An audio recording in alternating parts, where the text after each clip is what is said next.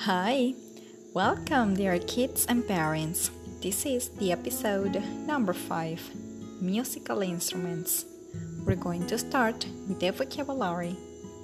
Drums, conga drums, tambourine, maracas, violin, guitar, piano, xylophone, accordion, trumpet, flute harp. Now it's time that you repeat after me. Drums, conga drums, tambourine, maracas, violin, guitar piano, xylophone, accordion, trumpet, flute, harp.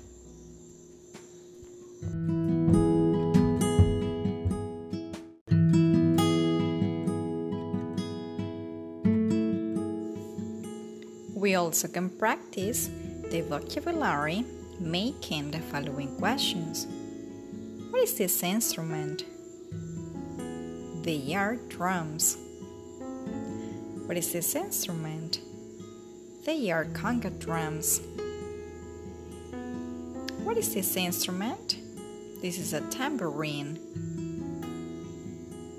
What are these?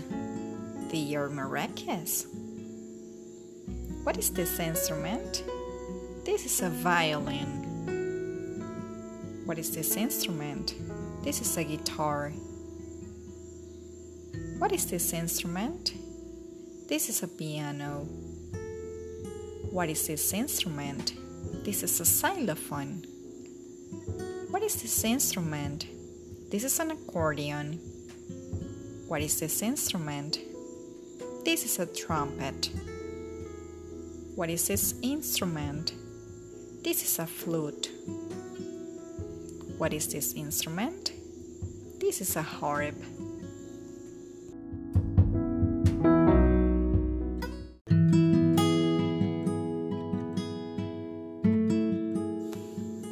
After practicing the musical instruments, we have to say goodbye to the episode number 5.